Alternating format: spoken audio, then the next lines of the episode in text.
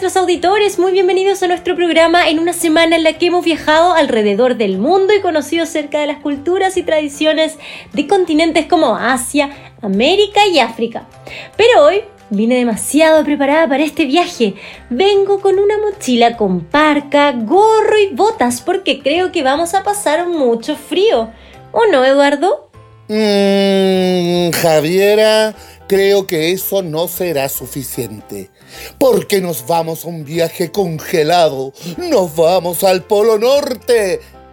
¿Cómo te imaginas que se vive en el Polo Norte? A ver, ¿qué fue lo que nos dijeron nuestros estudiantes en este micrófono abierto? Hola tía, soy Sofía Millán del primero a Nuestra Señora de Guadalupe. Como yo me imagino que viven en el Polo Norte con mucho frío, nieve y todos andan muy abrigados. Hola, soy Dominica Caldero del Colegio Nuestra Señora de Guadalupe, curso primero básico A. Y yo creo que se vive en el Polo Norte muy frío y con mucho hielo. Hola tía, soy Edna del Colegio de Guadalupe primero. En el Polo Norte los animales, los animales viven con frío y, y con casitas de hielo. Polo Norte hace mucho frío y hay que estar muy abrigaditos. Y las casas están hechas de hielo y se llaman iglú. No se usan autos, se usan trineos tirados por lobos. Y ahí es donde vive Santa Claus. Complicada y muy difícil. Primero porque hace mucho frío. Entonces los animales, los animales tienen que ser muy peluditos para poder no para que no se congelen. Tienen que usar a juro trineo porque no pueden usar un vehículo. O sea, un vehículo auto, un auto, porque no se los permite la nieve. Solamente pueden usar un trineo si quieren, no puede, si no quieren caminar. Ellos hacen un huequito, agarran un tipo de cuerdita y me, ahí colocan una comida y lo meten para conseguir comida de pescado. Y también si quieres ir al agua, tienes que también usar el trineo. Si tú estás en el Polo Norte, tienes que tener cuidado y no te desvistes mucho en el suelo porque te podrías caer en el, agujero. Así que trata de ver el suelo si hay un agujero porque como dije, algunos pescan con una cuerdita y la meten con comida. Y eso también se queda ahí y lo dejan hasta que se congele. Así que tienes que tener mucho cuidado con eso. ¡Chao! Eh, viviría muy feliz porque me encanta el frío y también muy abrigado el cielo gris también me gusta. Em, también ahí vive Santa, lo quisiera conocer, pero bueno, también no hay plantas porque está muy frío. Y lo último es que ah, em, esto es muy científico bloques de hielo muy gigantes y muy raros de estructura. Ah, y ahí se encuentra el aurora boreal en el verano. Yo me imagino que de Polo Norte se vive con mucho frío, pero también es muy divertido porque vive Papá Noel. Yo creo que en el Polo Norte hace mucho frío pero hay una cosa buena, puedes visitar a Santa Claus y la mala es que hace mucho frío y también que el green te va a molestar cada día. Oh, toda la razón tienen los niños y niñas. Es un lugar mucho más frío que lo que yo pensé. De hecho, mi ropa no me va a servir. Imagínate que es una reunión que se encuentra en la parte más al norte del planeta y que no contiene masa de tierra, sino que es únicamente una masa de hielo que flota sobre el océano. Es, en verdad, un mar de hielo, donde se encuentran los grandes icebergs y dentro de su fauna más característica se encuentra el oso polar, los que producto del cambio climático están en extinción. ¡Wow! ¡Qué increíble este lugar! Como también la recomendación del libro que nos traen a continuación. Por favor, pongan mucha atención porque este Yo Leo junto a Mariela Aguilera les va a encantar. ¡Escuchemos! Hola, soy Mariela Aguilera de Oficina Central de SEAS y quiero contarles de Yo y mi hermana Clara, de Dimitir Inkiov, un libro que cuenta las aventuras de Clara y su hermanito. Ambos tienen muchísima imaginación y gozan haciendo bromas, no solo a sus papás, sino también a su tío Tony y a su tía Flora. si ni siquiera su perrito se salva de las jugarretas de estos hermanos. Los invito a leer y reír con las aventuras de estos traviesos niños que siempre quieren divertirse. Este es un libro para leer en familia, donde los adultos también pueden volver a su infancia y disfrutar de las graciosas aventuras que inventan yo y Clara, pero también de preguntarse y reflexionar acerca de la vida en familia. Te invito a leerlo. Oh, ya me dieron ganas de leer este entretenido libro lleno de aventuras. Muchas gracias Mariela por traernos esta excelente recomendación, porque un buen libro siempre te acompaña y este es especial para compartir en el mes de la familia.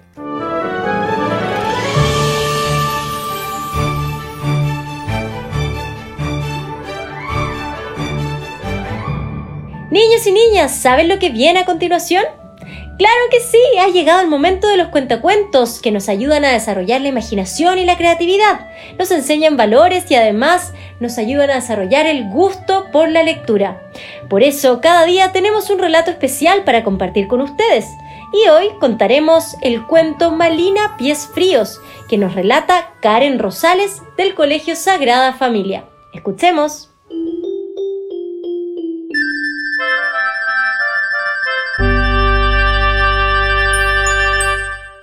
Malina Pies Fríos. A pesar de llamarse como la diosa del sol, Malina es una inuit muy friolera. Además de enfriarse, el frío le aburre. Es comprensible, ya que vive en el Polo Norte, donde solo hay dos estaciones, un verano frío y de blancas noches y un invierno oscuro y helador. Las hogueras le gustan, pero ella quiere conocer el calor verdadero, sobre todo en los dedos de los pies, que siempre se le hielan. Por eso la llaman Malina Pies Fríos. Lo único que le gusta del frío es que sus lágrimas se congelan al salir de sus ojos y las puede guardar. Su colección de lágrimas es espectacular. Tiene lágrimas de enfado, de alegría, de tristeza, de rabia, en fin. Malina siempre es la última en salir del iglú. Solo sale cuando le toca pescar y siempre con mala cara, pues odia pescar, tanto como odia el frío. Esa aburrida mañana de pesca, como es habitual, sus pies se congelan. Pero al subir la caña de pescar, algo ha picado el anzuelo. Malina, entusiasmada, muestra la captura a sus padres. Mirad, qué pez más raro. Es una chancla, contesta su padre.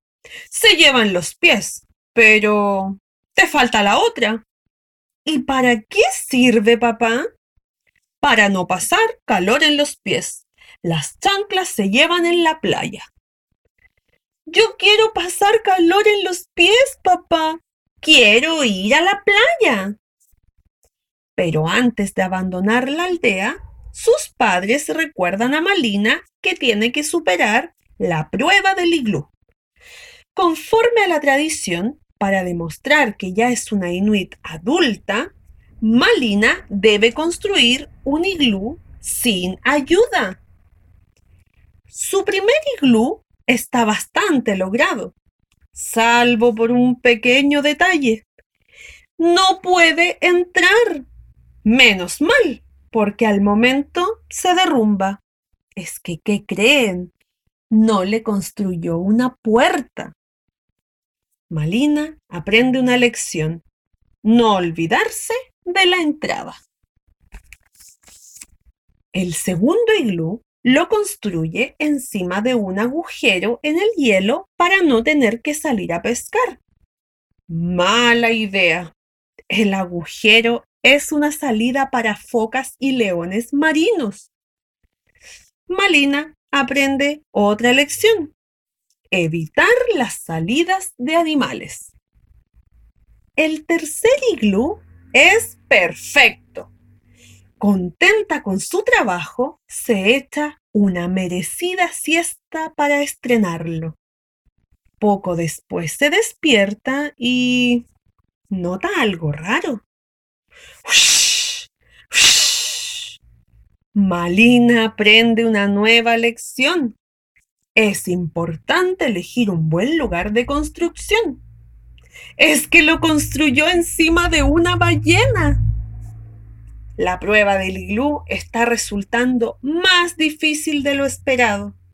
Afortunadamente, encuentra una cueva para pasar la noche. Deja sus cosas y sale a dar las buenas noches a las estrellas. ¿Pero qué creen? Un oso vive en la cueva. Malina está tan cansada que lo confunde con su manta. Esa noche es su particular osito de peluche. Por la mañana, adormilada, tira del oso. ¿Por qué pesa tanto mi manta? piensa Malina.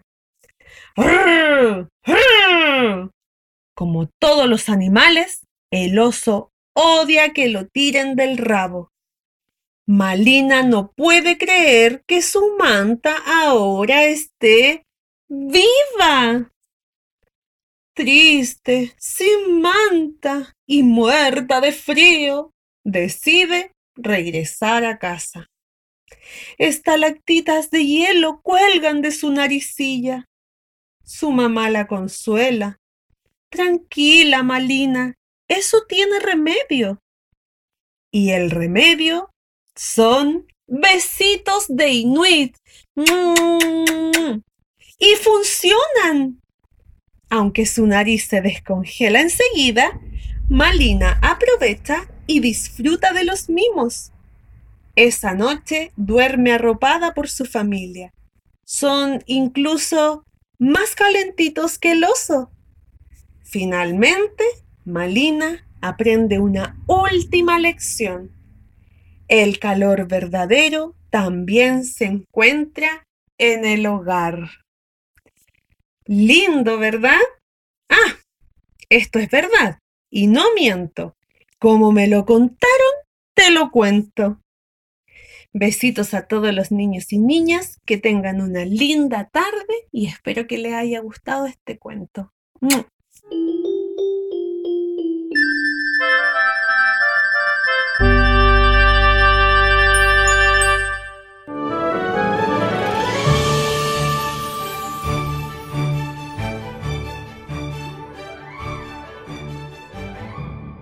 Muchas gracias Karen por estar en el programa y a quienes nos escuchan desde casa les quiero compartir algunas preguntas. ¿Dónde vive Malina, pies fríos? ¿Qué pruebas debe pasar Malina para demostrar que es una inuit adulta? ¿Dónde encontró el verdadero calor Malina? ¿Por qué? Recuerden comentar en casa con sus papás y familias estas preguntas sobre el libro que acabamos de escuchar. Y esta semana hemos recorrido parte del mundo y hoy, en este viaje hacia el Polo Norte, nos quedan algunas curiosidades por aprender. Y qué mejor que escuchar a nuestra querida profesora Priscila Valenzuela, que una vez más nos sorprende con sus interesantes datos. Vamos con él. ¿Sabías que?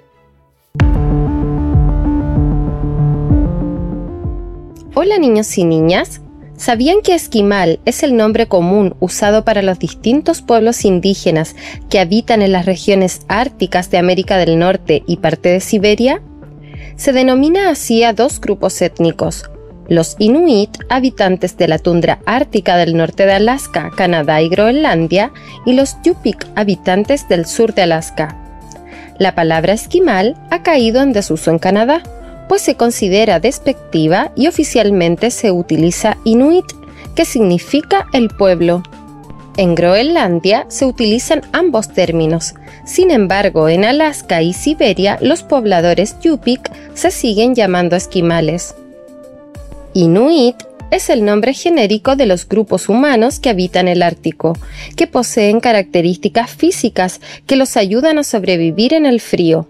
Las pestañas son pesadas para proteger los ojos del resplandor del sol que se refleja en el hielo. Su cuerpo es generalmente bajo y robusto para retener más calor. Han soportado la vida del Ártico durante miles de años y tienen una gran experiencia para poder sobrevivir en el hielo. Los Inuit viven en las tundras del norte de Canadá, Alaska y Groenlandia.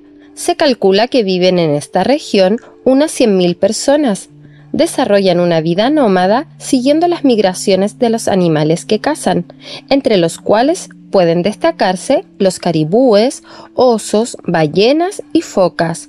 De estos y otros animales aprovechan todas las partes posibles para alimentarse, abrigarse y construir viviendas y herramientas para cazar.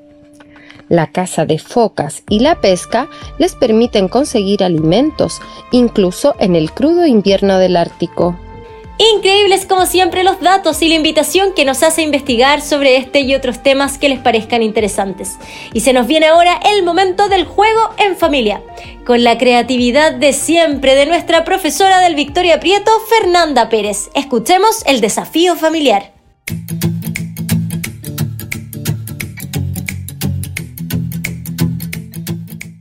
Hola a todas y todos los auditores del programa Aprendo en Casa.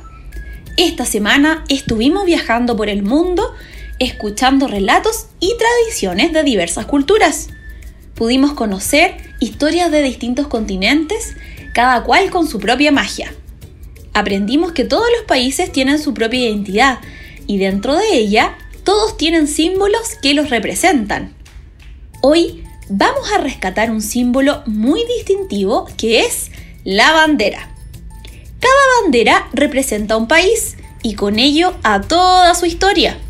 Hoy les queremos invitar a que puedan unirse como familia para realizar el desafío de la bandera. Este desafío consiste en sentarse en familia alrededor de la mesa y pensar cómo sería su bandera si ustedes fueran un país.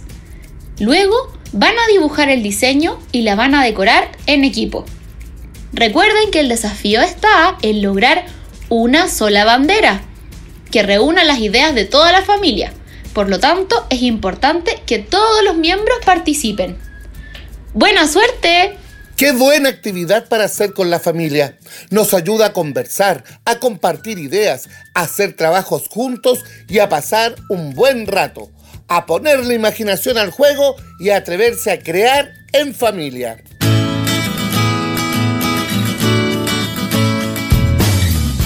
Y seguimos con la fiesta y la diversión, porque es viernes y de eso no nos olvidamos en este recreo musical. Por eso queremos dejarlos con una canción que nos ayudará a descongelarnos, porque viajamos a la isla donde vive Moana. ¿Conocen esa película? Los dejamos con la canción De Nada. Vamos con este recreo musical.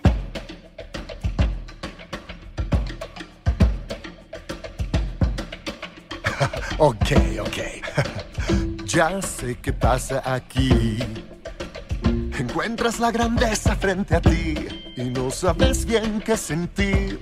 Es adorable que jamás los humanitos cambiarán. Despierta ya, oye bien. Este como ves es Maui, de verdad. Sé que como yo no encuentras dos.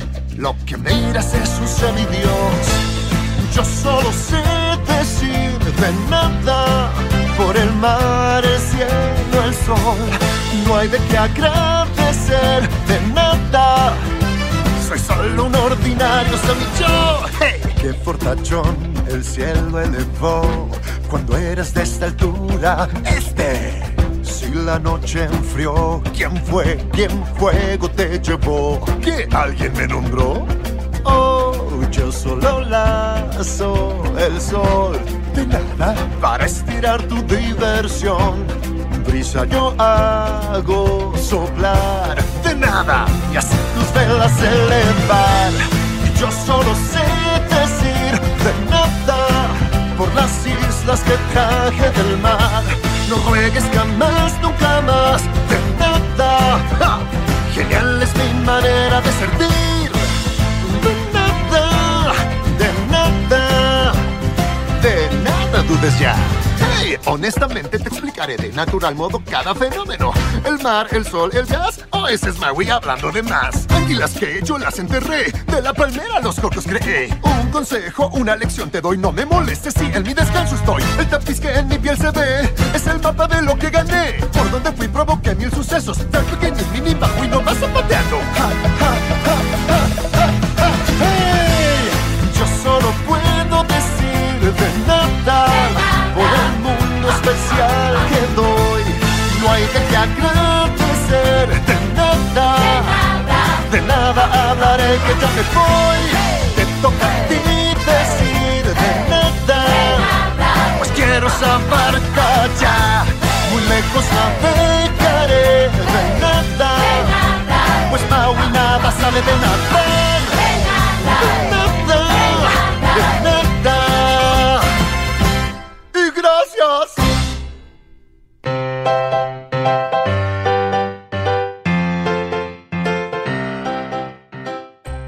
Porque ha sido una semana extraordinaria, lo hemos pasado demasiado bien y hemos aprendido mucho. Esperamos que ustedes también. Y si se perdieron algún capítulo, recuerden que están todos disponibles en nuestro sitio web www.seas.cl y solo deben hacer clic en Radio Seas. Escúchanos, comparte y disfruta en Aprendo en Casa. Les deseamos a todos y todas un excelente fin de semana largo, que disfruten mucho con sus familias y nos encontramos todos de nuevo aquí el martes 13 de octubre a las 16.30 horas. Que tengan un excelente fin de semana, nos vemos.